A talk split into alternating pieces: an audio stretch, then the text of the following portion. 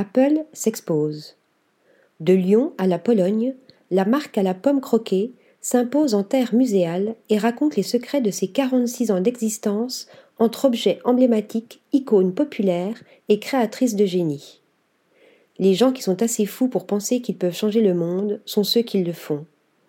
C'est par cette citation de Steve Jobs que débute le site internet de l'Apple Museum en Pologne, ouvert depuis le 28 mai dernier.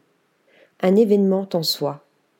Installé dans l'usine Norblin à Varsovie, le musée, dont la collection se veut la plus complète d'Europe avec 1600 pièces design mythiques, retrace sur 350 mètres carrés l'épopée informatique du géant de Cupertino en Californie depuis sa création en 1976.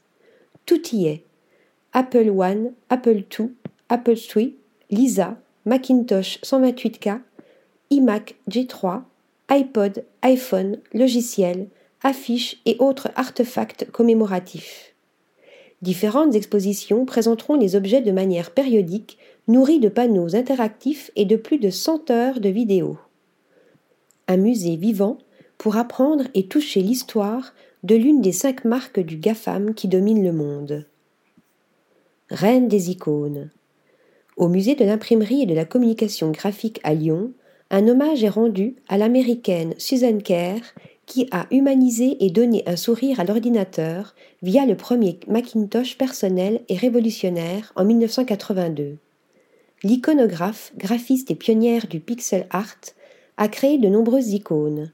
Hello, Happy Mac, la poubelle, la bombe et police de caractère, connues de tous.